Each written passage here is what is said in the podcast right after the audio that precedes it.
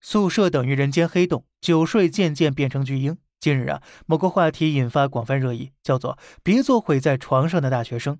有网友列出了当代大学生的普遍现状：一觉睡到中午，起来点个外卖；下午没课看剧，晚上通宵游戏；考试抱抱佛脚，只求不会挂科；实习找份杂工，论文东拼西凑；简历乏善可陈，收入可怜巴巴。网友调侃呢，仿佛被偷窥。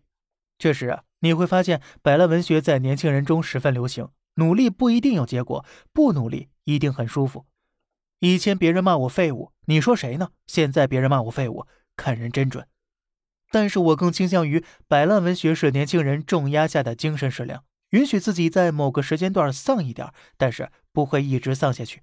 数据统计，二零二二年四百五十七万人考研，报名总数和增量都创历史新高。二零二二年，教资报名人数高达一千一百四十四点二万人，十年翻六十六倍。一边喊着去内卷化，一边又身不由己的考研考公，一边累觉不爱的躺下去，一边呢通宵达旦的复习考证。这也就是当代年轻人。你的大学摆烂了吗？好了，这里是小胖侃大山，每天早上七点与你分享一些这世上发生的事儿。观点来自网络，咱们下期再见，拜拜。